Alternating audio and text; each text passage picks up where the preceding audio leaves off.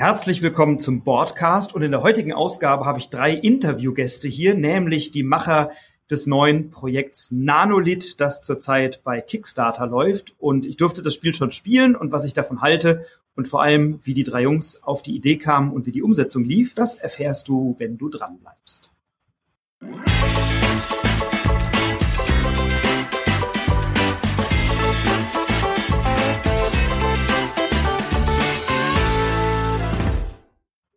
Heute sind Marc, Fabian und Maximilian bei mir von Nanolith. Ich freue mich sehr, dass ihr euch die Zeit nehmt, Jungs. Vielen Dank dafür und erstmal Glückwunsch zu eurem Erfolg. Äh, ich glaube, innerhalb von 45 Minuten war euer Projekt bei Kickstarter fertig finanziert, oder? Korrekt. Jo. Geil. War das. So Richtig, ja, das stimmt. Glückwunsch. Danke für die Einladung. Ja, ja gerne. geil. Schön hier zu sein. Total toll. Wir freuen uns echt hier zu sein. War auch richtig geil gestern die Partie mit dir. Hat richtig Laune gemacht. Ja, ich habe mich sehr gefreut, dass das so kurzfristig geklappt hat, weil wir natürlich gesagt haben, bevor wir hier mal miteinander sprechen, macht es doch Sinn, mal eine Runde Prototyp zu spielen. Und das konnte ich tun im Tabletop-Simulator und habe da netterweise auch gleich einen Kontakt kennengelernt, der hier bei mir ganz um die Ecke wohnt, der einen Prototypen von euch zu Hause hat und mit dem treffe ich mich jetzt die Woche, um nochmal eine Partie zu zocken. Also es hat alles gut funktioniert. Ähm, vielleicht erzählt ihr mal, worum geht's bei Nanolith? Es ist ein Cyberpunk-Spiel, ähm, aber bevor ich etwas über euer Spiel erzähle, vielleicht erzählt ihr mal was über euer Spiel. Wer möchte? Ja, geil. Max, willst du mal anfangen? Na, fang du an. Okay, geil. Also Nanolith ist im Prinzip eine große Cyberpunk-Geschichte, okay? Also ein, ein großes Happening, ein Event, eine große Erzählung, die abläuft in einer Zukunft, in einer nicht allzu fernen Zukunft. Und dieses Narrativ erzählen wir in Form von verschiedenen gamesken Inhalten. Das sind mhm. zum einen Kampfencounter, in denen äh, taktische Situationen auftreten und die Charaktere eben gegen Monster und böse Fieslinge und Bosse und so weiter kämpfen müssen in unterschiedlichen Encountern. Dann sind das ähm, Exit-Game-elementartige große Illustrationen, auf denen man mit Items und den Illustrationen interagieren kann, sogenannte Lobbys, in denen einfach die Spieler das sehen, was die Charaktere sehen. Und es ist eine Choose Your Own Adventure Geschichte in einem separaten Buch, das ähm, die Geschichte dieser Charaktere erzählt und sozusagen den ganzen Roman und die ganze Story abbildet, die da stattfindet. Aber das wäre jetzt, äh, das umreißt bei weitem nicht, was es noch alles ist. Aber Max, willst du vielleicht was dazu sagen? Ja, das, es ist immer schwer. Was ist denn Nanolith? Also, ja, ist echt schwer zu ähm, sagen. Ja, genau. Was, was ist denn, das ist wirklich schwer zu sagen, was ist Nanolith? Nanolith ist für uns tatsächlich eine, eine Vision. Also, ähm, anders kann man es gar nicht sagen. Es ist das Spiel, das wir immer machen wollten und das ist das Spiel, das wir immer haben wollten. Und aus diesem tiefen Wunsch, ähm, kommt halt auch die Begeisterung für dieses Projekt, was die Leute ja äh, auch spüren immer, wenn sie sagen, sie sehen unsere Videos und sie sehen uns auf Convention. Ähm, es ist so eine Herzensangelegenheit, dieses mhm. Spiel zu machen, so zu machen, wie es ist. Und ähm, ja, wie der Marc schon sagte, es ist ein Spielbuch und wir versuchen auf so viele Art und Weisen dieses Spielbuch wirklich als äh, nicht nur als Erleichterung, sagen wir es mal, für den Aufbau der Maps oder zur Erleichterung der Buchhaltung ins Spiel zu implementieren. Nein, wir versuchen tatsächlich das Spielbuch so als, also als festes Element und so als Fetzer in diese Welt. Es ist so ganz stark inspiriert so ein bisschen vielleicht von diesen alten Final Fantasy Teilen, wo man immer ein Bildschirm hatte, wo mhm. man von rein und raus läuft und dann hat sich das geändert. Und so ein bisschen müsst ihr euch unsere Seiten auch vorstellen. Es ist immer eine Seite, die wirklich alles zeigt, was jetzt gerade in der Welt für euch in Nanolith äh, relevant ist. Also ich habe es ja, ich habe ja erleben dürfen ne, und ähm, fand das auch auf dem Tabletop-Simulator schon sehr schön. Also grafisch ist erstmal sensationell, da können wir vielleicht nachher drüber sprechen. Ähm, und dann steht man wirklich in so einem Raum, jeder verkörpert einen Helden, eine Heldin und kann mit diesem Charakter, die dann natürlich unterschiedliche Fähigkeiten haben, unterschiedliche Möglichkeiten haben, in Geschichten oder Kämpfe dann einzugreifen, ähm, wählen wir als Gruppe gemeinsam kooperativ einen Weg. Ne? Da haben wir, glaube vier oder fünf verschiedene äh, Auswahloptionen am Anfang. Dann stehen wir in diesem, diesem ersten Raum und dann hören wir hinter der einen Tür hören wir irgendwelche Kampfgeräusche und dann ist irgendwo eine Schlüsselkarte, die fehlt und dann war irgendwas in einem der Tanks, wo wir sagen, oh, was könnte das sein? Und dann entscheiden wir uns ja, wohin wir uns zuerst bewegen und je nachdem, was wir tun und wofür wir uns entscheiden, bekommen wir dann unterschiedliche Geschichtenverläufe, die dann vermutlich ja auch eine Konsequenz haben für später, schlagen eine neue Seite auf und da passiert dann die Action und dann wird dann da nicht nur gekämpft, sondern muss auch taktisch überlegen, wo bewege ich mich hin, was ist zu tun. Ähm, das Ganze in so einer Cyberpunk-Welt. Also es hat mir wahnsinnig Freude gemacht, das zu sehen. Ähm, woher kennt ihr euch? Also jetzt muss ja irgendjemand auf die Idee kommen und sagen, ich habe Lust, so ein Spiel zu entwickeln und dann muss es noch ein, zwei verrückte Leute geben, die auch sagen, ich habe Lust, so ein Spiel zu entwickeln. Und Max, wir hören relativ große Hintergrundgeräusche. Weil ich habe gerade das Fenster geschlossen, dass ah. der Spiellärm der Kinder von draußen nicht hereintrinkt. Ah, das genau. aber, ja. Ich habe ja auch das lassen wir drin, das stört nicht. Aber ne, jetzt hat irgendeiner ja. die Idee gehabt. Wer hatte so die erste Idee und wo habt ihr euch kennengelernt oder woher kennt ihr euch, dass ihr sagt, naja, wir machen jetzt mal ein Spiel, weil zwischen ich spiele gerne und ich entwickle ein eigenes Spiel und ich habe die Idee und ich tue es dann wirklich, ist ja ein weiter Weg. Also als erstes Mal brauchst du für sowas Menschen, die die kreativ, also ich will jetzt nicht sagen, die kreativ sind, und brauchst Menschen, die wirklich sagen, mein, mein, mein, mein Berufsfeld oder das Schaffen an sich ist meine Arbeit. Und da habe ich natürlich mit Marc den perfekten Partner für, denn auch er ist ein, ein, ein, ein, ein Macher, würde ich jetzt mal so sagen.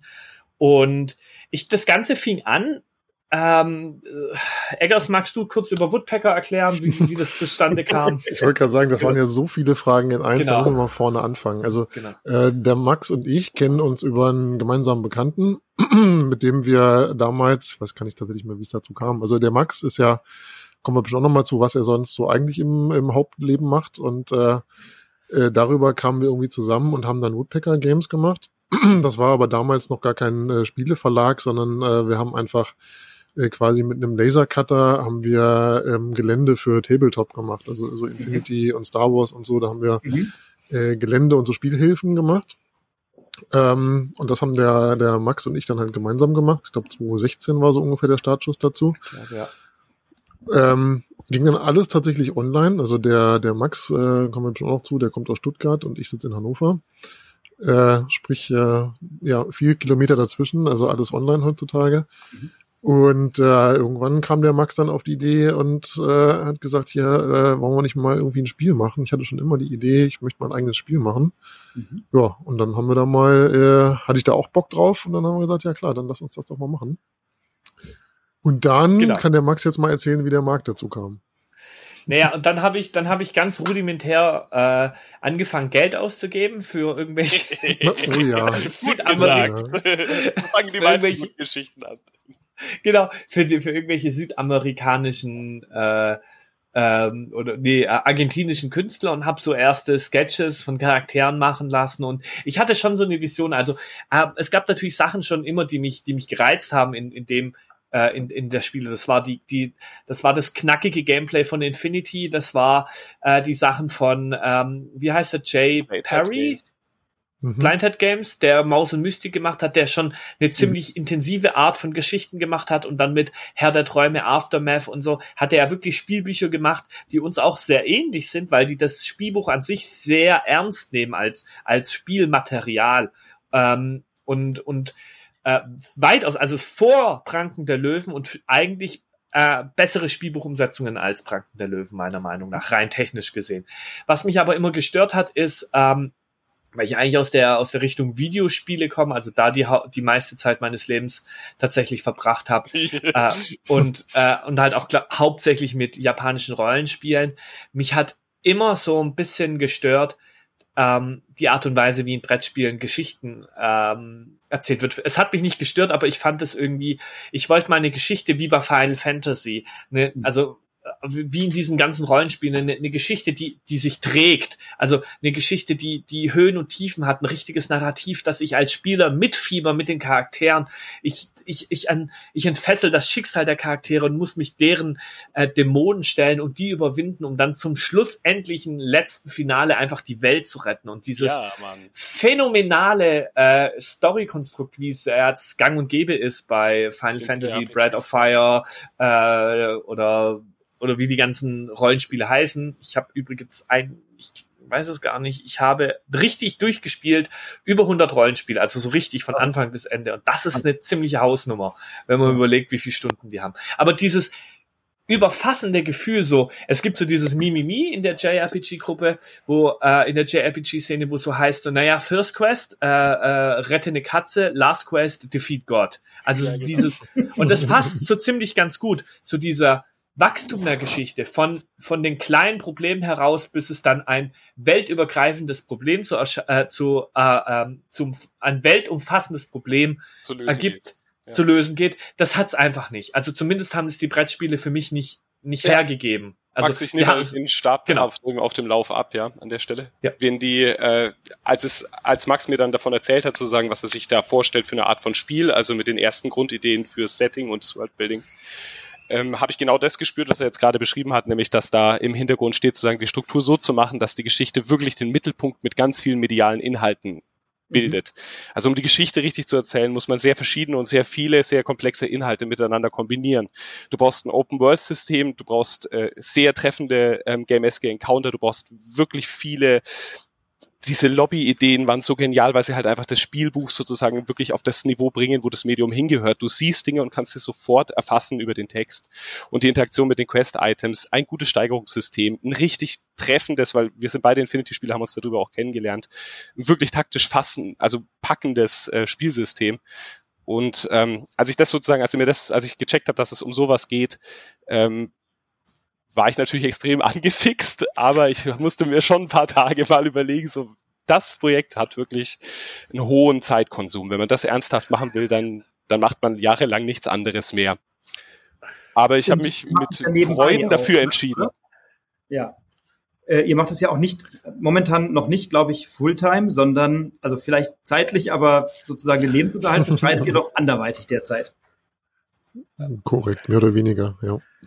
Ja, also ich würde das, ich, ich sehe das immer so, also ich mache eigentlich das immer so, dass ich sozusagen, ich habe eine stabile Arbeitphase als Sänger, die immer mir irgendwie meinen Lebensunterhalt bestreitet mhm. und darauf on top sind immer alle Sachen, die ich selbst aufbaue. Also es ist jetzt eigentlich nicht anders als vorher für mich. Geil. Also ja, für Genau. Ja, jetzt im Moment, genau, der Max ist eigentlich gerade in Elternzeit, glaube ich, ne? Und ich bin ja. quasi zwischen zwei Jobs gerade, was äh, zeitlich äh, sehr, sehr gut passt. Und nur der ja. Marc geht noch seinem festen Job nach sonst. Ja, aber der ist ja auch freiberuflich und freischaffend. Also ja. ja. Vielleicht kann man das sagen, du bist Opernsänger, Marc, ne, glaube ich. Ich bin Opernsänger und Schriftsteller. Also ah. ich ähm, arbeite als, äh, als Sänger und Sängerdarsteller eben in verschiedenen Theatern und sing da. Und ähm, ich mache aber auch eigene Theaterprojekte, schreibe da die Libretti dafür, mache die Kostümausstattung, mache mit irgendwelchen Künstlern irgendwelche Kooperationen, da machen wir Theaterprojekte. Ich organisiere Kindermusiktheater vor allem sehr gerne und habe auch noch ein anderes literarisches Projekt als Kinderbuchautor quasi. Ich mache das so ein Kinderliteraturprojekt im Briefformat, das noch verlegt wird, gerade von uns. Wir haben noch einen anderen Verlag und genau, und Nanolith ist aber eigentlich so der Hauptjob, dem ich nachgehe, weil alles andere kann ich sozusagen Geld, also die die Mucken als Musiker leben sozusagen, das kann ich nebenher machen, während ich hauptsächlich an Nanolied arbeite. Ich würde so würde ich meine meinen Beruf gerade beschreiben. Vielleicht holt er uns ein bisschen ab in den in den Arbeitsprozess, also von der von der ersten Idee ähm, über den Punkt, an dem ihr jetzt seid. Jetzt habt ihr das, glaube ich, vor einer Woche oder so bei Kickstarter gelauncht. Auslieferung soll dann sein im Juli 2023. Ähm, und jetzt ist es ja von der ersten Idee und von dem ähm, sozusagen von dem, was ihr an anderen Spielen vermisst habt, ähm, bis zu dem Punkt, wo ihr jetzt seid, ja doch echt eine Strecke. Ja, das kann man so sagen. Es sind, glaube ich, zweieinhalb Jahre. Auf jeden oder? Fall, ja. Ja, also knapp über zwei. Also mir kommt es vor wie zehn. Ich glaube, wir haben gemacht, ja. was man sonst in zehn Jahren macht, aber es war, ich glaube, es sind erst zweieinhalb Jahre. Ist irgendwie ganz, ganz schön. Es hat sich irgendwie so eingegroovt und für alles irgendwie total klar, dass wir das jetzt einfach gerne so weitermachen würden die nächsten ja, Jahre. Natürlich nicht mit Nanolith, das soll fertig werden, dass ihr es bekommt, aber mit anderen Spielen. Also es, es fing halt so, so ein bisschen an, sagen wir mal, klassisch wie bei vielen. Ne? Wir haben irgendwie so die Idee gehabt, oder äh, ja, Max hatte die Idee und organisatorisch war klar, dass ich das irgendwie betreue. So sieht's haben aus. Wir, haben wir es aber schon irgendwie anderen Verlagen angeboten wo wir gesagt haben, ne, wir trauen uns das gar nicht zu selber zu machen. Mhm. Und dann war aber auch relativ schnell klar, dass andere Verlage da irgendwie immer ein Mitspracherecht haben wollen. Sprich, äh, sollten das ändern und hier was ändern. Und das war nicht so Mainstream äh, wie gewollt etc. Ja. Sodass wir dann irgendwann äh, sehr schnell aber auch gesagt haben, ja, Leute, dann machen Fabian, wenn ich, wenn ich ganz kurz da einhaken darf, ja. die die Sache im Prinzip, dass das Ding war beim Ursprung, also im Grunde ist es deswegen so abgegangen, weil als Max und ich angefangen haben, zusammen den Counter zu basteln und uns zusammen wirklich an den Spieltisch zu sitzen und halt irgendwie Würfelchen zu drehen und Miniaturen zu bewegen, ging es einfach voll ab und zwar vom ersten Moment ab. So, es war einfach von Anfang an so ein super produktiver, einfacher und intuitiver Arbeitsprozess, dass man einfach gemerkt hat, okay, das, das können wir jetzt den ganzen Tag machen und zwar jahrelang. Mhm. Ähm, und da hatten wir dann relativ schnell, also dann muss man halt einfach da ganz viel sozusagen diese Zeit am Rechner verbringen und TTS spielen und dein Zeug immer wieder refinen, dazwischen Sachen bei Illustratoren in Auftrag geben und äh, den ganzen Prozess eben so überschauen, viele, viele, viele Testspiele veranstalten. Das kam alles im Laufe der Jahre eben über aktive Freunde und die Community, die wir uns so drumherum aufgebaut haben. Mhm. Und es ist, es ist, glaube ich, auch, wie, wie ist der Schaffensprozess von so einem Spiel? Das ist, das ist ganz unterschiedlich. Es ist so, also wir, wir bei Woodpecker Games, wir leben in so einer ganz offenen Struktur. Es hat so, das finde ich ganz toll, es hat so jeder in dem Projekt auch so seine Stärken gefunden ähm, die er auch voll auslebt und die er auch voll mit einbringt. Aber wir haben jetzt nicht so dieses, äh, naja, gut, der Fabian klopft uns manchmal auf die Finger, dass wir das und das jetzt noch irgendwie zeitnah machen sollten, weil er hat natürlich Druck. Seine chinesischen Kollegen, mit denen er Absprache hat, die brauchen die Sachen natürlich fristgerecht. Ähm, und in der dieses, Produktion vielleicht, oder? Dann ja, genau, in der Produktion, genau. genau. genau. Äh, und, und, aber dieses, das stimmt schon so, wie der Marx so sagt, wir, wir haben dann angefangen, so, es gab so diese rudimentären Grundmechaniken, ich hatte einen Namen, ich hatte so Charakterskizzen, ich wusste mhm. nur so einen, also ich hatte Namen zu den Charakteren, ich wusste, naja, so ein Hacker wäre cool. Ich habe halt so diesen, eigentlich so diesen ganzen, ich kam mir so ein bisschen vor, wie so ein Teen, Teenie, der so ein Skizzenbuch hat. Guck mal, da ist eine Hackerin und da ist ein ja, Samurai ja. und Nanolith und so. Und, und das Gute ist, ich. Ihr mag's sehr gut beschrieben, geil. Ja, aber so ist es ja auch. Da, da war noch gar nicht so viel dahinter. Und dann haben der äh, Marc und ich uns einfach hingesetzt und haben ja, da war, einfach lange unterhalten. Ja, über, ja, genau. die Sachen. Also es gab so also, eine, es gab so eine initiale Anfrage sozusagen. Da hat Max gesagt, hey, ich habe hier irgendwie so einen Samurai, ja. Ähm, ja. Und kannst du da nicht eine Geschichte dazu schreiben? Und ich glaube, Max, ehrlich gesagt, viel mehr war es gar nicht. Ich glaube, sowas in der so. Art. So, Samurai, Ashitaka, los geht's. Und so, okay. ja, ich habe mir eine Geschichte ausgedacht, die wird auch demnächst in einem der Updates veröffentlicht werden wie Babel sozusagen die ganze Kaste der Samurai mit so einem einzigen Knopfdruck sozusagen ausschaltet. Die werden einfach alle, die sterben alle im selben Moment nach einem Krieg ja. sozusagen, werden sie ausgelöscht, weil sie sonst zu mächtig werden würden mit ihren Vorrechten aus dem Krieg. Und ähm, die habe ich ihm geschickt, dann habe gesagt, hey, was hältst du von sowas in der Art? Und dann hast du mir so eine süße Nachricht geschrieben, hast du gesagt, oh Mann, ey, ich habe Tränen in den Augen, ist so geil. Und ich glaube, ab dem ja. Moment war es relativ klar, dass wir echt Bock haben, das äh, alles zusammen auszuarbeiten. Und dann ging es viel mehr übers Sprechen natürlich als übers Schreiben zuerst. Genau. Und dann haben wir ganz viel überlegt Viele Nächte und so. gelabert. Ja, genau. Viel, viel, gelabert und überlegt, wie, wie sieht die Welt aus, wie heißt die Stadt und so. Und ich bin, ich bin immer so ein, also meine große Stärke ist, mir, mir fallen immer unheimlich schnell irgendwelche Sachen ein, die der Markt komischerweise gut findet. Das ist, das ist, kann ich aber nur zurückgeben. Ungefähr genauso kommt es mir nämlich auch vor.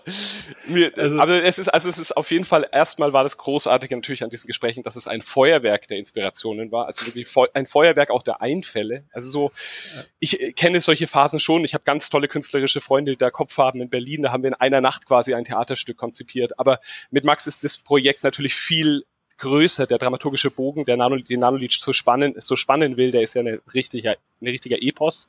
Und ähm, da, also wir haben unglaublich viele Einfälle, aber dann haben wir, glaube ich, auch beide so die kritische Distanz, um uns unsere Einfälle gegenseitig sozusagen die besten auszuwählen. Den Auswahlprozess können wir gut zusammen organisieren, glaube ich.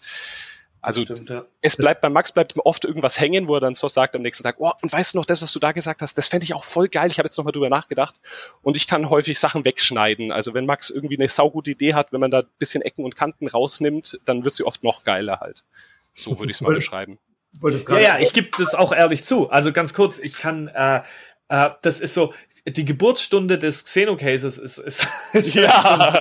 so, dieses so, äh, der ist, der ist total inspiriert, so äh, erstens mal von, äh, mich hat bei Xenoblades, hat mich so total inspiriert, dass Xenoblade 1 für die Switch oder damals noch für die Nintendo Wii U oder Wii, glaube ich, war das damals, dass da irgendwie die Menschen sterben in dieser Welt und dann sind diese Mechanics, diese roboterartigen Wesen und die tun die toten Menschen in ihre Roboter einbauen und die Menschen werden zum Leben wieder erweckt und sind dann quasi das Rechenzentrum dieser riesigen Kampfroboter, die die Menschen tot machen. Und da gibt's so diese Szene, die hat mich so tief inspiriert, wo man, wo dieser eine Roboter so kurz vor seinem Tod so anfängt, sich an seinen Namen zu erinnern und so, yeah. wie so ein Opa zu der Gruppe spricht und so, it's long time here somebody called me by this name.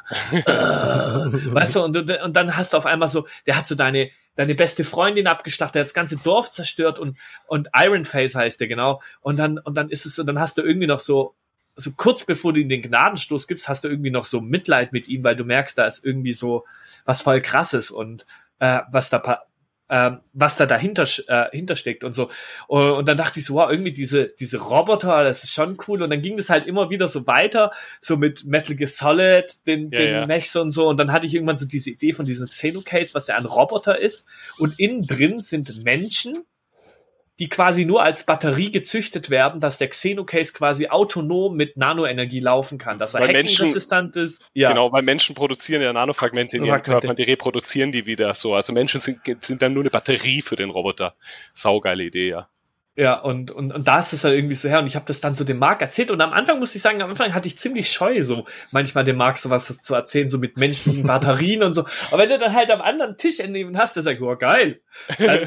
naja, aber Max, also ehrlich gesagt, die Body-Horror-Schiene, die gehe ich ja meistens am extremsten runter so. Also ich bin ein riesen ja. Kingdom Death-Fan und also wir haben auch beide schöne, äh, wir, wir gehen auch ein bisschen in die Horror-Richtung, auch im zweiten Kapitel und das war auch eine, eine super schöne ästhetische Findungsphase, genau. Ja, also das war total. Seid, ihr ja. seid sehr inspiriert voneinander und von eurem Projekt und das ist halt auch total cool, euch zuzuhören, weil ihr äh, sozusagen euch immer wieder neu ansteckt. Also das, was ihr gerade beschrieben habt, erleben wir hier gerade und das finde ich sensationell. Ähm, das Schwierige bei so einem Projekt ist ja oft nicht die vielen Ideen zu generieren, sondern dann vielleicht auch ein paar Ideen wegzulassen äh, und eine Runde Kill Your Darlings zu spielen und zu sagen, ey, das machen wir nicht und das geht jetzt nicht auch noch. Also ähm, ich habe jetzt natürlich nicht die komplette ähm, Kampagne erleben können, sondern nur, also was heißt nur, aber das erste Kapitel immerhin. Ähm, ist es von der Geschichte so, dass man, dass sie sehr, ich sag mal, überfrachtet ist, sehr voll ist, dass man irgendwann Schwierigkeiten hat, sie zu verstehen. Also ging es mir zum Beispiel bei Gloomhaven, wo ja die Geschichte eigentlich komplett wurscht ist. Ich liebe das Spiel, ne? ähm, aber ich kann dir, obwohl ich da schon, weiß ich nicht, 40 Szenarien gespielt habe, nicht wirklich erzählen, worum es da eigentlich geht. Bei Nanolith habe ich das Gefühl, da kann ich hinterher schon in so eine Geschichte eintauchen und Leuten erzählen, du glaubst nicht, was ich gerade erlebt habe. Das ist schon so, oder? Definitiv. Und das ist auch der, der Grund, warum wir das machen. Ja. Weil genau das, also Kill Your Darlings haben wir, habe ich ganz äh, stark gespielt. Die, du hast es gestern gespielt, Hitome, die Frau, die uns befreit aus dem Labor, hätte eigentlich der fünfte Charakter werden sollen, laut meiner Vorstellung. Sie hat es aber nicht geschafft, mhm. rein Zeit- und äh, aufwandstechnisch noch mal ein Kapitel mit ihr aufzumachen. Und deswegen stirbt sie den Heldentod am Anfang, was total geil ist, was die mhm. Geschichte. Also weil, weil sowas, man, weil man Kill Your Darlings aber darf ich kurz noch was dazu sagen, ja. lieber Max? Die, ähm, das, also ich habe es ja vorhin gemeint, so ähm, die ich glaube, dass ich, also das ist, glaube ich, die Entwicklung oder der Fortschritt, den ich für mich selber so am meisten wahrgenommen habe, überhaupt in meiner Beschäftigung mit selber Schreiben, so, mhm. dass nur der Prozess, wenn du das hast, was du sozusagen hast, ja, also was du hingeschrieben hast, der Prozess danach, wie viel du davon wegkürzt und dass du das Richtige übrig lässt, sozusagen eigentlich der schriftstellerische Prozess ist, der wirklich Absolut. kreative und wichtige. Das, ähm, also ich sag's mal so, bei einem großen Epos und wir erzählen eine komplexe Geschichte und wir wollen natürlich auch eine Geschichte erzählen, die wirklich trägt, ist die Dramaturgie klar, die ist uns klar. Aber ja. die, äh, es gibt mehrere Ebenen und wir probieren zum ersten Mal sozusagen das narrative Medium eines Brettspiels in dieser wirklichen Romanform zu benutzen und zwar nicht wie Midara mit langen Kapiteln dazwischen, sondern in einer wirklich interaktiven, gamesken Form. Und ähm, am Ende bleibt es ein erst Projekt so, es bleibt, es bleibt ein Projekt. Man, ich hoffe, dass sich diese, dass sich dieser Ansatz so überträgt, wie ich es mir vorstelle wirklich mehrdimensional, aber trotzdem in jeder einzelnen Facette nachvollziehbar. Aber ich schneide unfassbar viel weg von den Ideen, die wir haben. Also das kann ich dir mit Briefwortsiegel geben. Es ist also, ich kondensiere es raus, bis ich nur noch das fühle, was ich. Wir nehmen auch immer mal wieder Charaktere raus, sagen, nein, das muss, kannst du alles auf einen zentrieren irgendwie, damit es wirklich äh, dicht erzählt wird und die Leute sich nicht viele verschiedene Figuren merken müssen. Und sonst sind es nur Themen, die wir voll lieben. Also es waren jedes, jedes Bild in jedem Kapitel ich habe eine ganz starke emotionale Haltung dazu und der Max auch. Und ja, wir machen schon also die Bilder, die wir wirklich am liebsten sehen wollten in so einem Spiel.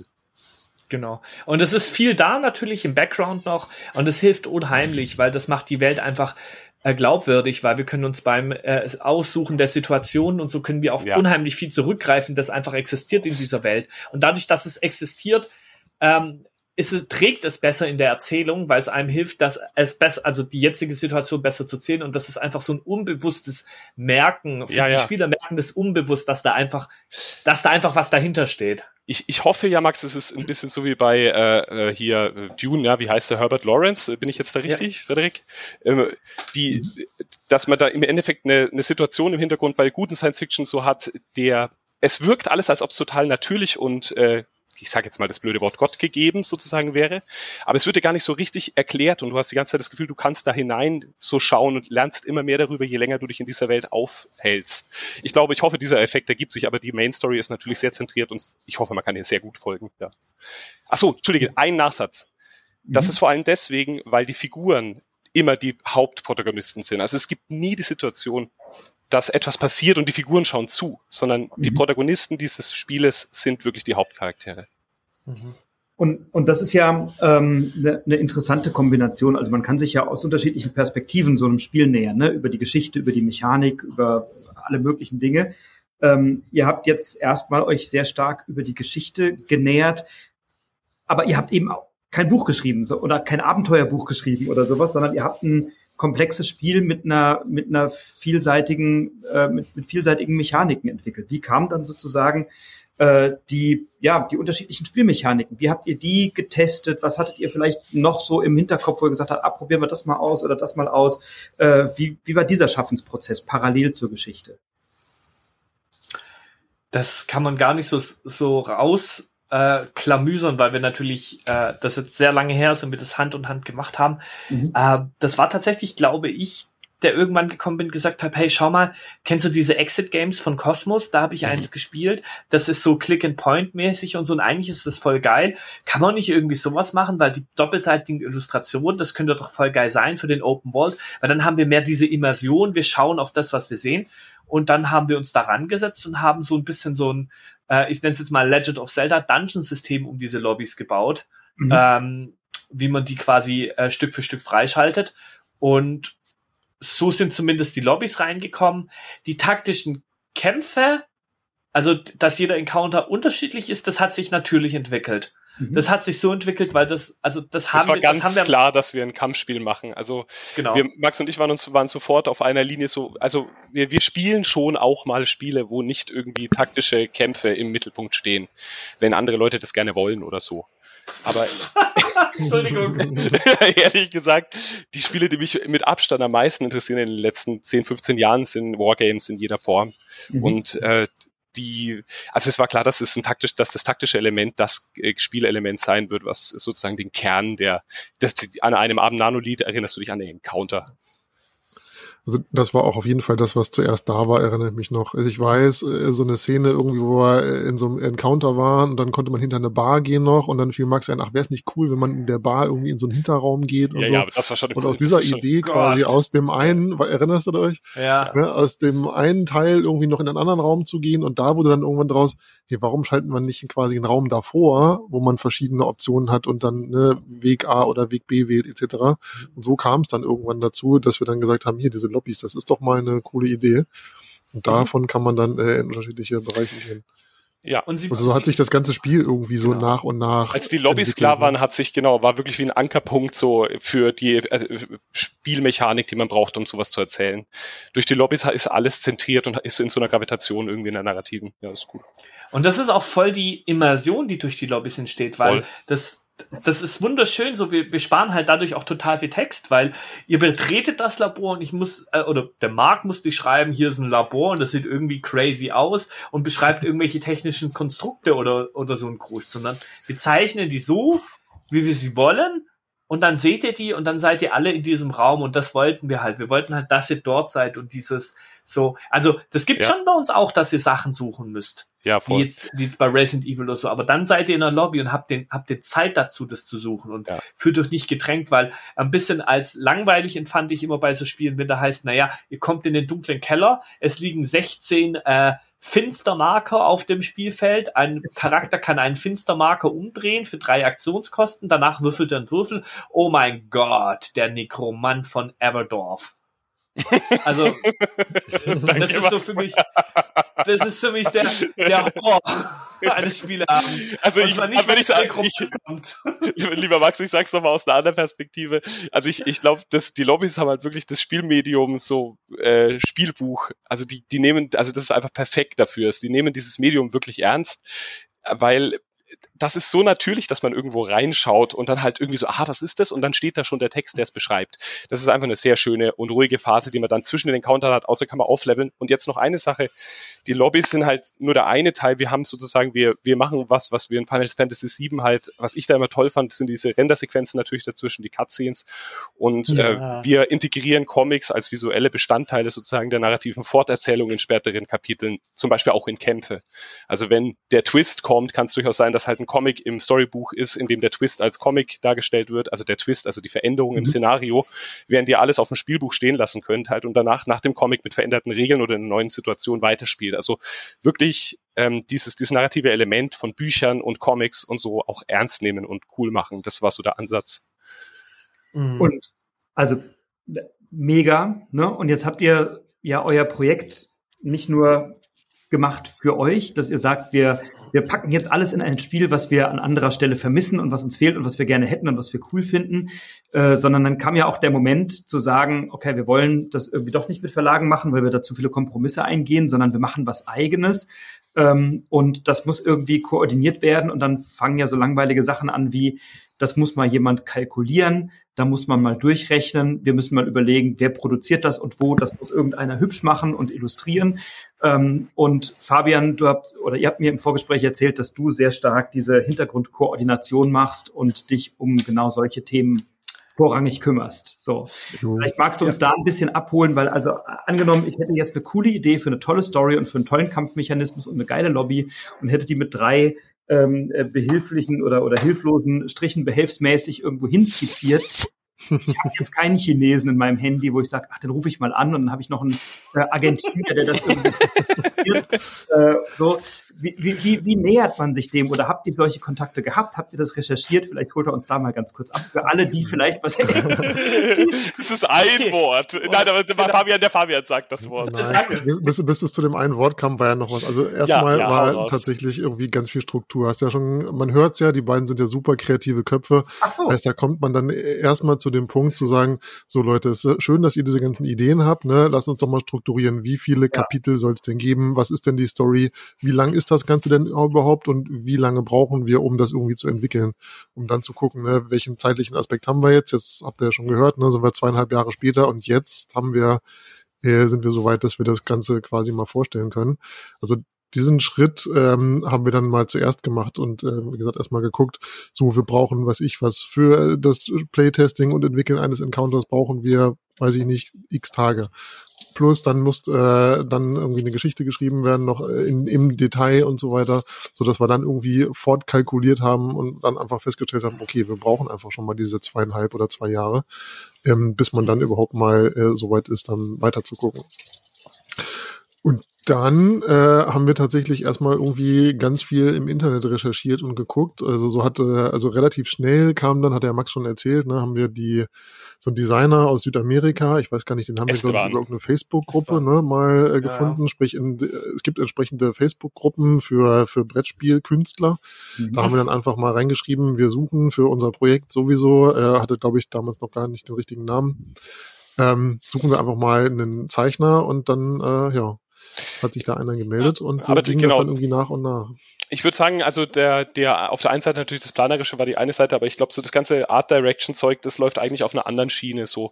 Also man muss da, ähm, da geht es nicht so sehr ums Organisieren oder es geht sehr ums Organisieren, aber es geht auch immer um die Kommunikation mit den Künstlern und vor allem dieses Kritisieren und äh, Vorentwürfe geben dafür, was man halt sich vorstellt. Und ich sag jetzt mal grob so, auf Adobe Illustrator irgendwelche Sachen zusammenschmeißen, damit der Illustrator weiß, was er sozusagen da zeichnen soll. Mhm. Ähm, mhm. Das sind das sind Sachen halt aus der Art Direction, die wir auch äh, wirklich von der Pike auf jetzt lernen mussten. Halt. Also ich also habe jetzt auch jetzt niemand gecoacht oder so. Das ja. macht man einfach dann halt mal ein Jahr und äh, macht viele Fehler und dann checkt man irgendwie, was man besser machen kann und dann läuft's irgendwann.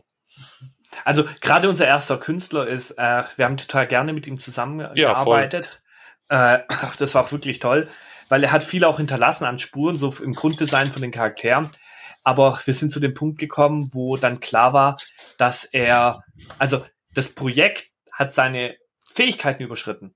Also er konnte das nicht. Er hätte das mit uns gemacht, aber er konnte das nicht so machen, wie, wie, wie es zu sein sollte. Das, das war einfach technisch nicht möglich für ihn.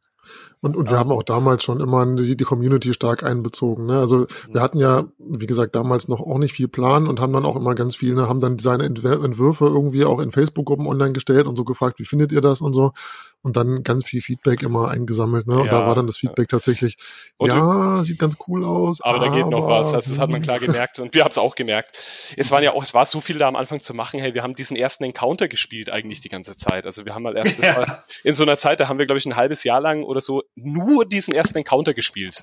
Verstehe, wir haben hier die ganzen Mechaniken da dran sozusagen mit, also entwickelt und ähm, derweil halt Leute gesucht und versucht so das, äh, wie ist das Format für die Skillcards, wie ist das Aussehen eines Playerboards Boards für dieses Spiel. Also es ist eine hochkreative Zeit gewesen mit ganz vielen Baustellen. Die einzelnen Baustellen waren dann natürlich noch nicht so fortgeschritten, wie es jetzt ist.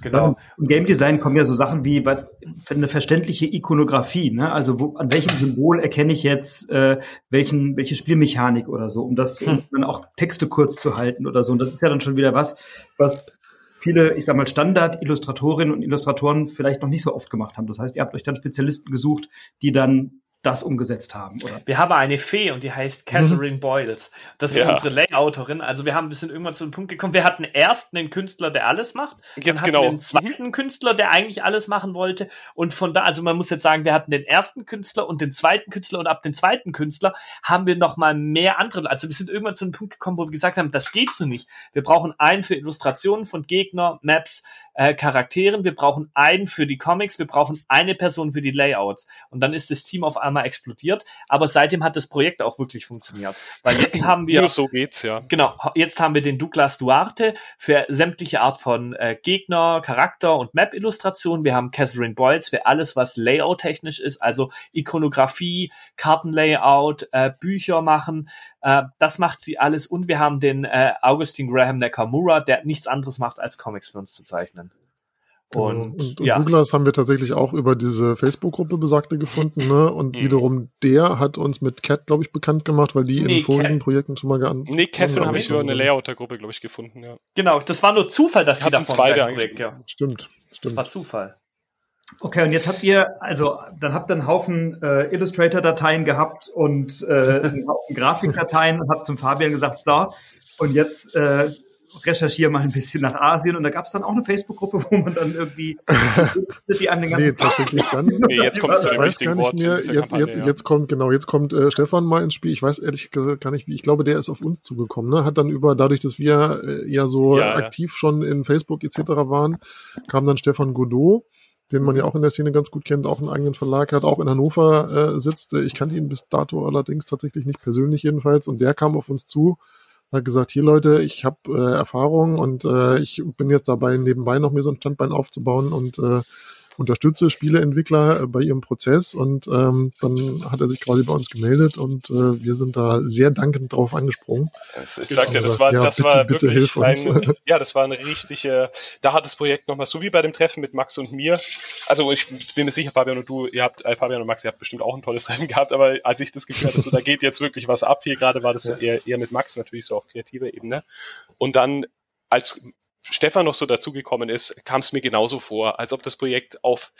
Ich hatte vorher ein Verlagsprojekt angeleiert, ja. Und mhm. ich sag mal so, wenn man da nicht genau weiß, worauf man achten soll, wird das sehr schnell sehr verwirrend in den sozialen ja. Medien und in der Art, wie man so einen Betrieb aufbaut und auch wie das ganze Verlagswesen und so funktioniert. Und ähm, als Stefan dazugekommen ist, war es plötzlich, als ob jemand einen Plan hat davon, wie man sowas machen kann. Mhm. Und der hat dann auch er, natürlich hat er uns auch mit ein paar Adressen versorgt, aber also gerade bei so Herstellern oder, oder sagen wir, ähm, Produzenten, wir haben auch deutsche oder Europä und weiter europäische Produzenten angefragt, weil wir hatten ja zumindestens also ne, irgendwann kommt man dazu und macht dann mal so eine Materialaufstellung, was brauche ich denn überhaupt alles und damit geht man dann los und tritt an die Hersteller ran und da haben wir uns auch in Deutschland und in Europa irgendwie umgeschaut. Ähm, und auch in China. Wir hatten China schon ja. kontaktiert. Wir haben Firmen gegoogelt in China, das weiß ich noch. Ja, das stimmt, das stimmt. Und haben die angeschrieben. Und so jemand wie Stefan kam dann dazu und hat gesagt, hier, ne, frag doch die mal konkret an, äh, die sind äh, richtig gut in allen Belangen und so weiter und äh, ja. Naja, es war, genau, es war ja so, wir haben uns mit ihm halt getroffen im TTS. Es war so, äh, wir wussten, also wir, wir waren natürlich so ein bisschen gebrandmarkt, so mit Leuten, die extern auf unser Projekt gucken, weil äh, ähm, so von der Vergangenheit her, sage ich jetzt mal. Und dann, kam, haben wir uns halt mit Stefan im TTS getroffen und haben halt so lustig loserzählt und schon so gesagt, was wir, äh, was wir, was wir machen, also was wir wollten und so. Und da war das Spiel auch nicht so optisch ausgereift wie jetzt. Also da hatten wir zum Beispiel noch keine Catherine, keine Catherine Boyles am Start. Und ähm, und dann haben wir das gespielt und dann hat er so, ja, ja, ja, ich überlege mir das. Dann hat er so gefragt, ja, was ist noch euer aktueller Produktionspreis? Dann hat er geguckt, ey, das ist viel zu teuer. Also da muss man mal refinen. Habt ihr das richtig an? Hat schon so ein paar so Sachen so, und da wusste ich nicht, so, okay, will er jetzt einfach irgendwie sagen, dass er einen Plan hat oder weiß ich nicht. Das war schon ein nettes Gespräch mit ihm und so. Und dann hat er gesagt so, ja, er überlegt sich das jetzt. Und dann war das Gespräch zu Ende und dann kam zwei Tage später so eine Mail und hat so gemeint, Leute, ihr seid voll on fire. Also den Spirit, den ich gesehen habe bei euch, ist ist wirklich geil. Ich würde sofort in das Projekt einsteigen. Hier sind meine Konditionen.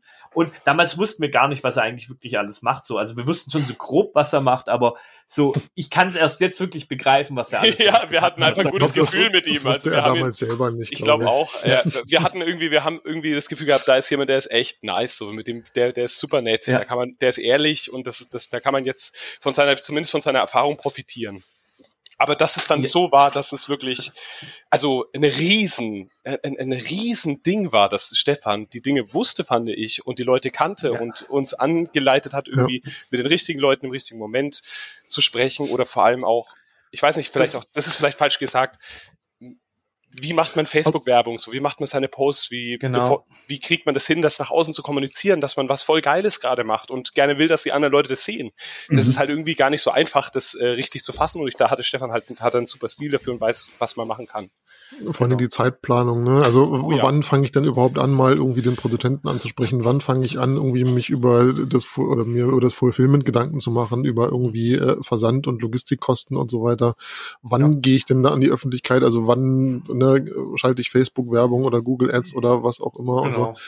Und das also, ist halt so, und genau, und halt all diese Sachen, wann fangen wir an, in welche Gruppen posten wir, welche YouTuber sind interessant für uns, was ist unsere Zielgruppe, so diese ganzen, es heißt ja immer so, ah, Erstlingsprojekt und, und Blödsinn und äh, wer weiß, ob die das überhaupt schaffen. Und das halt für gerade für Leute, die das das erste Mal machen, ist der Godot halt dann einfach super, weil der weiß halt alles, wie das geht. Der hat uns auch vor so vielen Fehlern bewahrt. Gesagt, nee Leute, das machen wir nicht so, das machen wir so, jetzt machen wir erstmal das. Und also er hat halt dieses absolute Know-how, was er hatte, einfach so so natürlich in unsere Kampagne eingebunden und wir haben uns dann regelmäßig mit ihm getroffen, einmal die Woche Meeting abgeglichen. Er hat hat dann so Argumente, also so Anreize gegeben, was wir noch tun können, wo wir noch arbeiten sollen und so hat sich dann das ganze Spiel dann schlussendlich zu dem entwickelt, was es jetzt auch ist. Also da hat auch der Herr Godot einen riesen Teil für getan. Das darf ja, man ja. gar nicht. Also äh, nicht von der, in keinster Weise, wenn ihr das meint, von der inhaltlichen Seite, aber halt von der Art, wie das Projekt so als äh, Projekt quasi so auch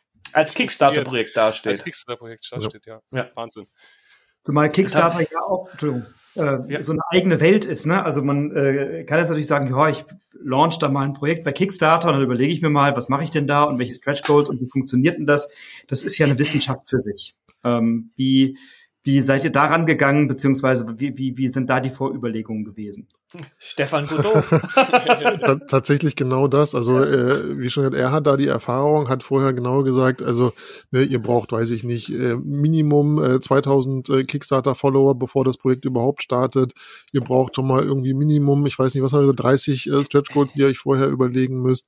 Ihr braucht äh, Schaut zum Beispiel noch, ah, ihr müsst die Kampagne sollte schon mal eine Woche vorher fertig sein, dann müsst ihr schon mal die Vorschauseite irgendwie da posten und da schon mal Feedback einholen und so. Also und dann auch, ist, also es war auch, ja. wir, also zum Beispiel, ich so, dass man das als so ein Choose Your Own Adventure, diese Prolog-Story so macht. Er, mhm. er meinte so, wir brauchen irgendwie was, was so irgendwie catchy ist, damit die Leute in der Zeit auch irgendwie was Cooles machen können. Und ich hatte diese Gloom äh, Frosthaven-Kampagne mit den vielen Puzzles gesehen und dachte auch so, oh, es wäre auch so geil, wenn man auch so ein Minispiel spielen würde irgendwie. Mhm. Und dann kam diese Pro, kam diese Prolog-Updates dazu, die ja so eine Choose Your Own Adventure Adventure Story quasi über die Kampagne verteilt, so wo die Leute mit abstimmen. Das sind außersagen so Gimmicks. An sowas denkt man nicht, wenn man nicht ein bisschen so mal, hey, da gibt's, du kannst doch mal, denk mal in so einer Weise darüber nach. Also das war einfach sehr genau. inspirierend. Also man weiß zwar quasi irgendwie, wenn man sich Kampagne mal anguckt, ne, dass man in den ersten zwei, drei Tagen läuft immer stark, dann plätschert das alles so ein bisschen vor sich hin und am Ende äh, steigt es nochmal an. Und genau dieser Input dann dazwischen, was kann ich denn tun, um die Leute irgendwie ähm, am Projekt dran zu halten? Und da kam halt die Idee mit diesen Prologen und Abstimmungen und äh, ja, das war äh, eine sehr gute Idee, ja. Wie war denn, wie war denn die Gefühlswelt nach zweieinhalb Jahren Entwicklungszeit und dann plötzlich sieht man, das Spiel nimmt Formen an und die Gestaltung ist da und das geht jetzt in die Öffentlichkeit und es gibt ein tolles Feedback und Leute mögen das und so und dann ist irgendwann alles bei Kickstarter eingestellt und dann drückt ja jetzt dann auch irgendwann mal jemand auf den Knopf und sagt, okay, das wird jetzt bei Kickstarter veröffentlicht. Wie war so das Gefühl kurz davor, währenddessen und vielleicht auch. Es war unerträglich aufregend, schrecklich. Also im, im Nachhinein kann ich so erklären, ähm, äh, kennst du Wall Street? Den Film? Ja. Ja. Also dann weißt du doch, wie die vor diesem Computer stehen und wie dann die Aktien hochgehen und wie die sich so, wie die dann, äh, wie dann so diese, also so musst du dir das vorstellen, wir standen so da, also digital alle da, Stefan im Urlaub, äh, äh, drücken auf Play, dann hatten wir vergessen, die AGBs zu beachten. Das heißt, dann zwei Minuten später wäre es noch die AGBs von Nee, das, das Schlimme war noch, das wusste aber auch Stefan übrigens in dem Fall nicht, äh, dass Bird du dieses, genau, dieses Early Bird äh, musst du ja vorher zeitlich einstellen, wann der startet. Und das darf aber nicht zeitgleich mit der Gesamtkampagne starten. Also mussten wir irgendwie, hat Kickstarter gemeckert, als wir das starten wollten. Und dann mussten mhm. wir den Early Bird nochmal schnell irgendwie auf 15.02 Uhr schieben. Deswegen ja, gab es die ersten irgendwie okay. fünf Bäcker, die den Early Bird leider zu früh für den Early Bird waren. ja. Und äh, ja. Richtig leider. Aber die kriegen wir natürlich, wenn sie sich melden. Genau. Und, und dann hat er halt auf Play gedrückt, der Eggers, und dann ging es so los, und dann kam so der erste, der zweite. Also der Fabian, für die, die es nicht wissen, ne? Genau. Ach so, ja, genau. Äh, genau. genau. äh, und dann kam so der erste, und dann wurden das so immer mehr, und dann so nach einer, nach einer, nach 20 Minuten ungefähr. Also es wurden dann schon immer mehr. Wir dachten so, wow, krass, geil, wow, krass. Und dann kam geht irgendwann was. so der, da geht was, dann hat irgendwann der Godot so, also Stefan so gemeint so, ja, hey, herzlichen Glückwunsch, das halbe Founding habt ihr erreicht.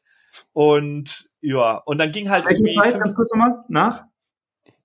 Viertelstunde. Ja, ja ich glaube Viertelstunde, 20 Minuten war die genau. Hälfte schon. Also du sitzt halt die ganze Zeit so mit offenem Mund am Rechner. Ja, genau. Ja. Und plötzlich und nach 40 Minuten hieß es, wow, krass, vielleicht machen wir es so in 40 genau. Minuten. Und dann so, ah nee, 40 reicht nicht, aber 45. 40. Und dann tatsächlich ja. 45 Minuten und 45. das Ding war erreicht. Absolut krass.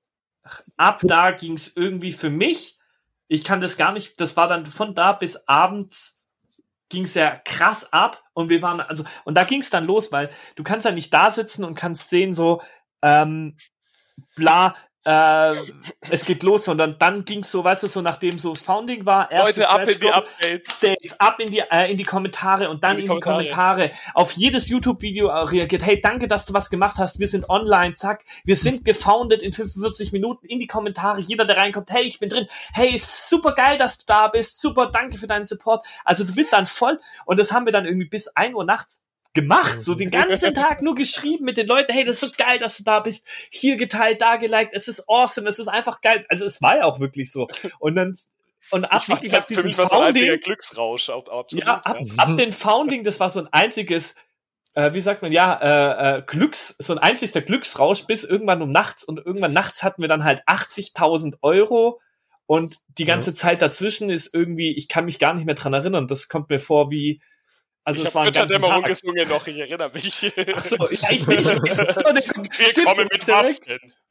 Genau, und ich, ich habe nur so jeden geschrieben und wie geil das ist und toll und jedem einzelnen den Namen und weil wir uns auch wirklich total gefreut haben und aber das war wie so ein, also ab diesem Founding, das war so, bis zum Founding kommt's und dann ab dem Founding war so, zack, ab da war Bam. Und das ging ja immer weiter. Und wir hatten ja dann irgendwann die Stretch Goals, mussten wir viel weiter hochschalten, weil, ja. äh, und dann, dann, dann hatte, dann habe ich so mit dem Egger so auf Discord und er so, ach scheiße, Mann, das Stretch Goal umgeändert ist schon freigeschalten. Wir müssen hoch auf 10.000 Euro pro Stretch Goal. So. Das war, also wir, wir saßen halt vorm Rechner die ersten 45 Minuten und da war es einfach spannend und danach brach irgendwie das Chaos aus, weiß ich noch, weil wir dann ja echt, so jetzt musst du hier das Thumbnail-Bild ändern, jetzt musst ja. du hier überall reinschreiben, dass wir gefundet sind, jetzt musst du da Danksagung, jetzt musst du irgendwie ein Update machen, jetzt musst du, ja. dann ging das los mit den Stretch Goals und äh, wie Max schon gesagt hat, am Anfang hatten wir zwar ein paar Stretch Goals vorbereitet, also natürlich inhaltlich, was da kommen soll, dann ist aber die Catherine, die die Kampagne quasi gebaut hat und dann auch die Stretch Goal Layout Bilder quasi uns äh, für uns damals noch gemacht hat. Damals, letzte nee, Woche. Ja. Ähm, Oder immer noch macht halt. kam dann ja. immer nicht hinterher. Ja. Genau, ich bin ja. dann immer angerufen und gesagt, hier Cat, du musst dann schnell mal irgendwie noch, ne, setz das mal auf das und das und so. Und äh, ja, da kamen wir halt immer nicht hinterher, äh, überhaupt diese Grafiken anzufertigen. Bis es jetzt mittlerweile, jetzt baue ich sie selber, weil sie mir halt so ein Template gebaut hat und so, aber das war äh, super, super viel Arbeit, ja. Dann, dann ja, das ging zwei Tage. Ja. Vielleicht für alle, die sich nicht so äh, nicht so tief auskennen. Ne? Also bei Kickstarter, Crowdfunding-Plattformen, ne, dann äh, kann man das Projekt unterstützen. Und Stretch Goals heißt, es werden verschiedene Meilensteine erreicht, je nachdem, wie viel Geld zusammenkommt, wie viele Leute dann das Projekt kaufen. Da kann man dann sich für ein oder zwei, also für eines von zwei Paketen entscheiden. Äh, und je mehr Geld dann zusammenkommt, umso wertiger oder komplexer oder besser gefüllt wird dann sozusagen äh, die Spielebox, das Projekt, was auch immer. Äh, und äh, die habt ihr dann abgedatet. Was war denn so eure Erwartungshaltung im Vorfeld? Oder was war der Betrag, wo ihr gesagt habt, den brauchen wir? Da gibt's ja auch so einen Mindestbetrag, der dann er erreicht, also das für, für alle, die das Projekt noch nicht kennen, das mal klar ist. Also ihr habt innerhalb von 20 Minuten wie viel Geld zusammenbekommen? 10.000. Äh, 10.000? 10.000? 20.000 und 20.000 20 45. Genau. genau. Und also, 80.000 in sechs Stunden oder so oder in sieben. So. Und jetzt steht das Projekt nach einer knappen Woche oder noch nicht mal. Ne? Äh, bei ja, über letzte Woche Montag. Ja. Ähm, 150, ja. Ja, das heißt, ihr habt wie viele Leute begeistert für euer Projekt in der Zeit? 1700. Mhm. Warte, ich, ich gucke gleich mal, ich öffne es. 1683 Ach. zur Minute. Ja. So. Ja. Wie, wie, wie fühlt sich das an? Äh, vor zweieinhalb Jahren da gesessen und gesagt, wir brauchen mal irgendeine Story, wir müssen mal irgendwie und dann beginnen wir uns gegenseitig und kommt der Fabian und sagt, ihr seid wahnsinnig inspirierend, aber jetzt machen wir ein bisschen Struktur und jetzt gibt es irgendwie 1184 Leute, die sagen, mir gefällt das, was ihr da ausgeheckt habt. Total geil. Ey, ich sag also, dir, das fühlt sich so unfassbar geil an. Das ja. ist so schön, das ist so unfassbar schön. Der, der, der erste Meilenstein war, das hatte ich dann noch auf Facebook quasi gepostet. Da hatte ich noch so ganz sentimental gepostet, dass wir 1000 Abonnenten haben. Ja, auf wir der, waren irgendwann mal 1000 Abonnenten auf der Kickstarter-Seite und wir waren, oh Gott, 1000 sind interessiert. Und dann so, es ist mehr, als ich mir jemals bisher vorstellen konnte. 1000 Leute, die Bock auf unsere Vision haben. Die mhm. nur dieses Bild, die nur alleine von diesem Bild und den paar Beschreibungen im Internet und so Interesse an Nanolith äh, bekommen haben. Tausend also, Menschen. Und ja, das war für mich total so krass.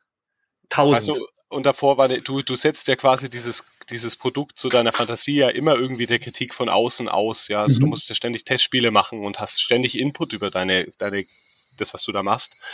Aber wenn du halt dann sagst, okay, und jetzt gehen wir den Weg der sozialen Medien und die Dinger werden wirklich tausendmal oder zweitausendmal geschaut, dann haben halt noch viel mehr Leute eine Meinung dazu. Und mhm. das, dass da überwiegend überwiegend verständige und coole Leute so dabei sind, die das wertschätzen und so die Vision dahinter erkennen.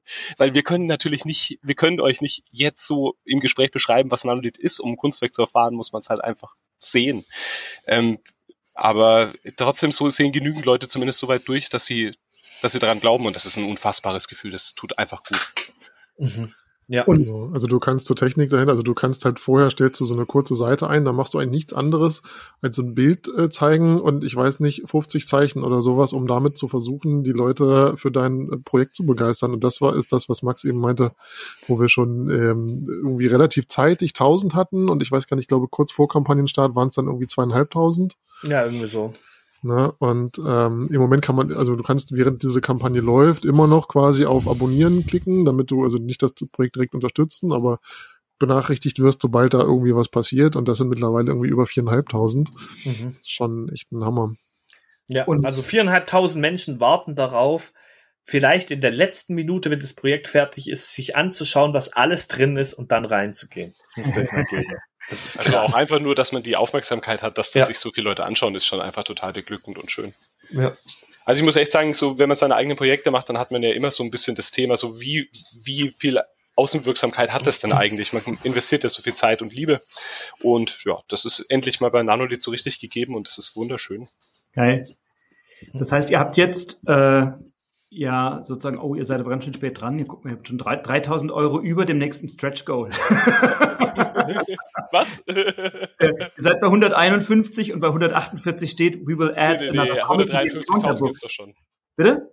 Es gibt doch schon das 153.000. Genau, aber deswegen es steht, noch, es steht noch locked, es steht noch locked bei dem, bei dem Stretch Goal. Also man sieht, es ist scheinbar, es ist scheinbar wahnsinnig anstrengend, da die ganze Zeit up to date zu bleiben. Ähm, wie viel Stretch Goals? Ja, wir sind mit dir im Gespräch, deswegen können wir es gerade nicht ändern. Ja, äh, ich merke das. nee, wieso? Ist doch alles richtig. 150 ja. ist unlocked, jetzt macht mich nicht schwach hier. Und 153 ist noch locked. Ja, ja genau. Vielleicht, vielleicht muss ich einfach mal meine Seite aktualisieren. Das kann natürlich auch sein. Aber man merkt an der Stelle, da ist einfach viel Handarbeit. Ne? Und das ist einfach viele, eine, eine, ah ja, guck mal, bei mir war es so, ich habe einfach die Seite nicht aktualisiert. Mein Fehler, guck mal, wir löschen das alles, es bleibt drin. Ähm, es ist viel Handarbeit, es bleibt, es, es, es, es passiert eine Menge. Ihr müsst auch an dem Projekt jetzt dranbleiben und könnt euch nicht zurücklehnen und sagen, oh geil, 150.000 Euro eingesammelt. Äh, wir gucken dann mal. Ähm, wie habt ihr jetzt ein neues Ziel für euch, wo ihr sagt, okay, also jetzt haben wir offensichtlich die 20.000 knapp geschafft mit euren 150. Ähm, habt ihr jetzt eine heimliche Zahl im Kopf, die ihr teilen wollt, wo ihr sagt, da glauben wir, dass es hingehen kann oder das wünschen wir uns oder wollt ihr die für euch behalten? Die behalten wir für uns. Okay. Ich glaube, wir, wir machen einfach so gut es, es geht. Es geht weiter, ja. Also ich muss sagen, also wenn man jetzt von der Routine spricht, die diese Kickstarter-Kampagne mit sich bringt, ich finde es unfassbar geil, mit diese Updates zu machen und mit den Leuten da zu kommunizieren und mit Max mal so ein Video aufzunehmen und die Polo-Kampagne anzuleiern. Also das ist richtig, ähm, das macht richtig Spaß, irgendwie auf dieser sozialen Medienplattform quasi da seine Vision so weiter zu frönen mit den Leuten. Das ist sehr schön. Und ich hoffe, wenn wir das, also wenn die Leute merken, dass das unser, dass wir das ernst meinen und auch weiterhin so machen wollen, dann werden wir hoffentlich noch einen ähm, Boost gegen Ende der Kampagne bekommen. Da würde ich mich freuen. Genau, da freuen wir uns natürlich drum, aber so sind wir natürlich jetzt schon die glücklichsten Game Designer Deutschlands. Weil das war so Wahnsinn, vor allem wenn man halt auch sagt, okay, das, das Ding ist einfach nach ein paar Stunden weißt du, bam, egal was passiert, so, das wird jetzt gemacht. Ja. Das ist so richtig geil. Mhm. Weil du, also du hast auch noch kurz gefragt, wie man sich davor fühlt, ja? Weißt du, wie ich ja. mich gefühlt habe? Wie im, äh, wie in so einem beim Roulette spielen. Ja, mhm. wenn du dein, dein Zeug auf schwarz setzt und da wird die Kugel reingeworfen. So hat man sich gefühlt. Ich konnte es überhaupt nicht einschätzen, was jetzt da passiert. Mhm. Ist es alles total der Mist und die Leute finden es voll peinlich oder haben sie alle voll Bock? Man musste halt hoffen. Mhm.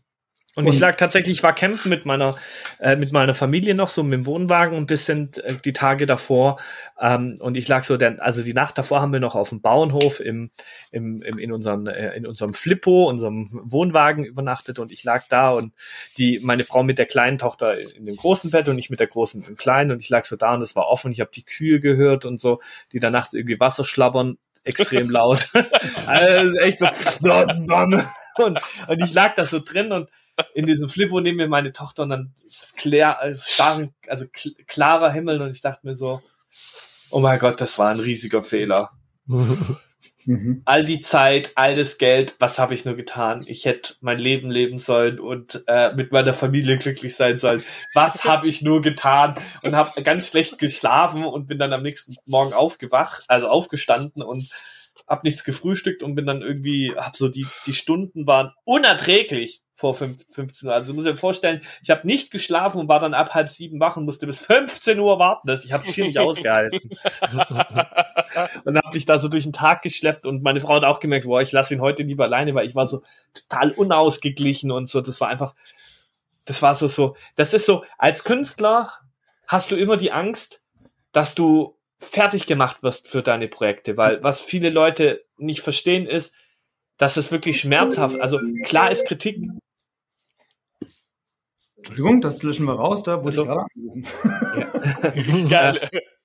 Klar ist, klar sagt man immer, ja, ein guter Künstler muss Kritik aushalten und wir halten schon auch Kritik aus, aber man wird tatsächlich viel kritisiert und man wird auch viel kritisiert, wenn man jetzt, sage ich mal, nicht irgendwie der nächste äh, Rising Star am, am Himmel ist. Und diese Kritik, auch wenn die gut ist, sie tut immer weh ja, und sie trifft einen immer tief im Herzen. ich würde sogar so sagen, Max, die Kritik, die einen am meisten trifft, ist die, die am wertvollsten ist. Mhm. Ja. Aber die, wir hatten wirklich, manchmal haben wir Kritikerfahrungen gemacht, wo man wirklich dann so sagt, so, boah, das ist so fies, das tut so fies weh, da muss was dran sein. Und ja. wenn man das dann genauer verfolgt, ist tatsächlich auch manchmal was dran. Also, aber es tut ziemlich weh, das ist echt. Ja, aber es ist, aber es ist so ein Leidensweg, den man da halt irgendwie hat mit so Projekten. Aber auch sauschön. Ich meine, überwiegende natürlich. Anzahl der, des Feedbacks ist, ist natürlich, es ist saugeil, weil sonst würde man ja auch was grundsätzlich, grundsätzlich falsch machen. So, da hast du recht. Trotzdem hat man dann halt Angst, wenn man auf diesen Knopf drückt, dass man dann halt einfach die nächste, dass man ja, einfach klar. zerschellt. Dass es halt einfach wieder Schall und Rauch ist. Die, und die viel wahrscheinlichere Variante ist ja eher eigentlich, dass man immer so halbwegs irgendwie das Ding veröffentlicht kriegt und alles ja. läuft so und es hat sich nicht, es hat nichts verändert, es hat eigentlich auch keiner so richtig gemerkt, aber man kann es irgendwie machen und hat Arbeit damit. Das ist ja auch irgendwie eine Sache, die durchaus realistisch ist für viele Dinge. Und wenn das nicht, dass das nicht so bei Nanolith ist, sondern dass es so krass der Vision sozusagen gerecht wird, die wir davon hatten. Also so habe ich es empfunden, dass Nanolith ist für mein Leben. So krass, wie diese Kickstarter-Kampagne ja. abgeht. ja, ja. Das ist wirklich wunderschön. Und jetzt haben mal mindestens aufgerundet 1700 Leute nächstes Jahr im Sommer äh, im Schrank. Das ist schon mal geil. Ja. Wahrscheinlich werden es ein paar mehr. Ähm, welche, welche Vertriebswege außerhalb von Kickstarter werdet ihr machen? Fabian? Äh, tatsächlich komplett in den, in den Handel. Also wir haben da in den äh, europäischen Vertriebsstrukturen haben wir schon Partner, mit denen wir gerade am Verhandeln sind, äh, über Preise etc. Heißt also, man wird sicherlich nicht irgendwo bei, bei Rewe stehen sehen, aber mal in den äh, Spieleläden äh, in Deutschland und auch in Nordamerika wird man es im freien Handel hoffentlich erhalten können. Zumindest ist das im Moment der Plan. Sehr geil. Sehr geil. Wenn jemand sich für das Projekt interessiert und das, was die Jungs gerade berichtet haben, genauso inspirierend und interessant findet wie ich, ähm, dann könnt ihr euch bei Nanolith informieren.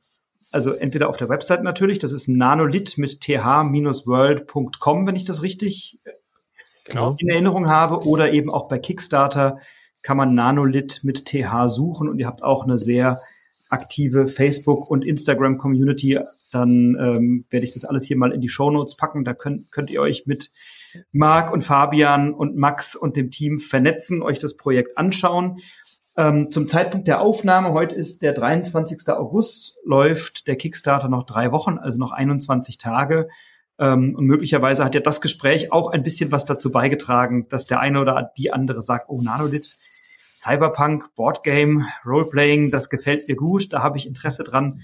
Dann schaut euch den Kickstarter an, das ist, äh, kann man da verfolgen. Ähm, alles, was ich hier sage, ist aus eigener Überzeugung und nicht, weil ich irgendwie bezahlt werde für Werbung, sondern weil ich einfach das Projekt geil finde und weil ich diese Energie und diese Inspiration, die ihr jetzt uns auch die letzte Stunde habt, angedeihen und spüren lassen, ähm, weil die bei mir voll ankommt und weil ich das mega finde und voll feiere, wenn Leute für ihre Vision sozusagen äh, antreten und die dann realisiert wird. Das finde ich echt mega und Glückwunsch nochmal zu einem schnellen Erfolg bei Kickstarter innerhalb so kurzer Zeit das Projekt zu realisieren und jetzt äh, ja doch eine beträchtliche Anzahl an Leuten dafür schon begeistert zu haben.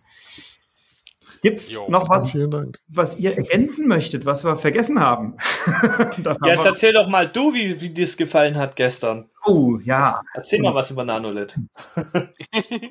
also, ich bin, äh, ich habe es gespielt abends, nachdem ich nach einer sehr langen Autofahrt aus Frankreich wiederkam und saß vorm Rechner und war vergleichsweise müde äh, und habe es dann mit zwei Profis gespielt, die es natürlich schon kannten. Und habe am Anfang gedacht, oh Gott, jetzt muss ich die ganzen Regeln lernen und Tabletop-Simulator, das ist auch alles anstrengend, wo muss ich klicken, wie mache ich das groß und keine Ahnung was. Ähm, und es hat mich innerhalb von wenigen Minuten total gehuckt. Also nachdem sozusagen äh, ich mich orientiert hatte auf dem Spielfeld und nachdem irgendwie klar war, was kann mein Charakter und was muss ich hier tun, hatte ich erstmal mega Freude dran. Ähm, man kann als Gruppe, das war schön, ein paar Entscheidungen treffen, die man diskutiert, da ihr beiden die Kampagne ja schon gut kanntet. Also ich habe mit Max und mit Marcel äh, dem Herrn der Spiele gespielt und äh, ihr sagt ja, wir kennen es ja schon, entscheide du, mach doch mal. so. Und äh, da habe ich gedacht, oh Gott, jetzt macht bloß nichts Falsches und so. Und dann war das wirklich eine coole Erfahrung. Ähm, Max hat es dann vorgelesen, wie ich war direkt drin in der Story. Ich habe das, das Comic am Anfang gesehen.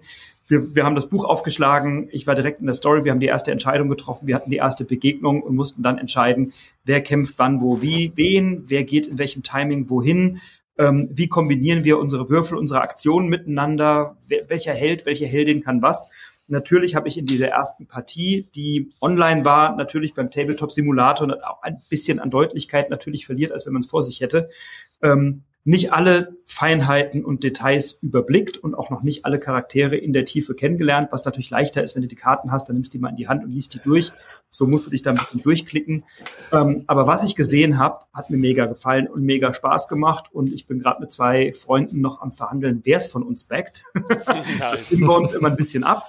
Ähm, und äh, ich freue mich auf jeden Fall drauf, einer, einer der Bäcker zu sein oder mitzumachen, ähm, weil ich es einfach Freude hatte, weil ich die Geschichte kennenlernen will, weil ich wissen will, wie sich die evolutioniert, wie sich die Geschichte auch verändert, wenn ich andere Entscheidungen treffe, weil ich mal dann unterschiedliche Charaktere spielen will und sagen, okay, wie verändert sich auch das Spielgefühl von Charakter zu Charakter? Ähm, und ja, insofern hat mir es sehr gut gefallen, sonst hätte ich euch vermutlich auch postwendend wieder ausgeladen. diese 1700 Leute haben alle keine Ahnung, äh, das lassen wir schön sein. Nein, also ich hatte mega Freude. Ich fand euch, äh, Max, du warst ein super Gastgeber, hast es mir sehr leicht gemacht, in das Spiel reinzukommen. Also vielen Dank auch dafür, dass du dir die Zeit genommen hast. Ja, gerne doch. Freue mich, freue mich total, eines Tages im Sommer nächsten Jahres das Spiel in den Händen zu halten und dann mal eine Partie zu zocken. Und der Marcel, der hier um die Ecke wohnt von mir, der Herr der Spiele bei YouTube, ähm, hat einen Prototypen bei sich rumstehen und sagte, der Prototyp ist schon so gut, in der Qualität wurden früher Spiele ausgeliefert bei anderen Verlagen. Äh, insofern freue ich mich dann tatsächlich, das jetzt die Tage mal live und in Farbe auszuprobieren und da habe ich schon sehr Bock drauf. So. Also unbezahl unbezahlte Werbung, aber ungeteilte Begeisterung an der Stelle. Total toll. Schön das ist geil, danke. Und ich, und ich mache jetzt noch eine Dating-Show für. Oh. Du, für jeden Spiel, für jedes Spiel gibt es Mitspieler. Du musst sie nur finden. das war, das war, das war echt lustig, ne? Weil ich komme halt aus Wiesbaden und dann äh, war der Marcel im Call, den ich äh, von YouTube kann ich das. Irgendwie kommt er mir bekannt vor, aber der hat seine Haare ein bisschen kürzer jetzt als auf vielen seiner Videos. und äh, dachte, irgendwie kommt er mir bekannt vor, aber ich konnte ihn gerade nicht zuordnen.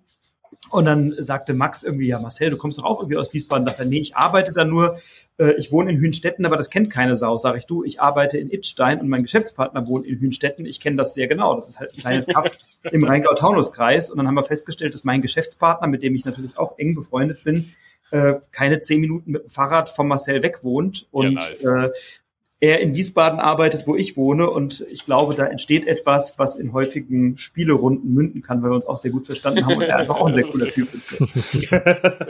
Insofern, Nanolith bringt die Menschen zusammen, ist es Oh nicht? ja. Ja, genau. Der Nanolith vereint euch. So nämlich. Die Nano-Dating-Show. ja. Ich habe nur Nanosekunden Zeit, dich zu entscheiden für die Liebe deines Lebens. sehr, sehr geil. Ich habe große Freude gehabt und bedanke mich sehr, dass ihr hier im Podcast wart, euch die Zeit genommen habt. Ähm, freue mich, euch persönlich kennenzulernen. Wahrscheinlich in Essen sehen wir uns vermutlich, oder? Auf jeden ja, Fall. Auf, auf jeden, Fall. Fall. Am eigenen Stand da in Halle 6. Ich werde ja. vorbeikommen und äh, dann können wir mal kurz uns persönlich sehen, wenn ihr mal zwei Minuten Zeit habt zwischendurch. Und wünsche euch für die letzten 21 Tage und für alles, was dann danach kommt, auf eurem Kickstarter viel Erfolg, gutes Gelingen. Ähm, und bin gespannt, welche Stretch Goals noch so kommen und in welche Höhen das Projekt noch entschwindet, weil die letzten zwei, drei Stunden, die sind ja immer Entscheidungen. So, ach komm, ich mach doch mit. Äh, und da bin ich sehr gespannt, was noch alles auf uns wartet. Oh ja, wir auch. Wir auch. also, viel Erfolg und bis bald, bis zum nächsten Mal. Ciao, ciao. Jo. Ciao, ciao. ciao. What?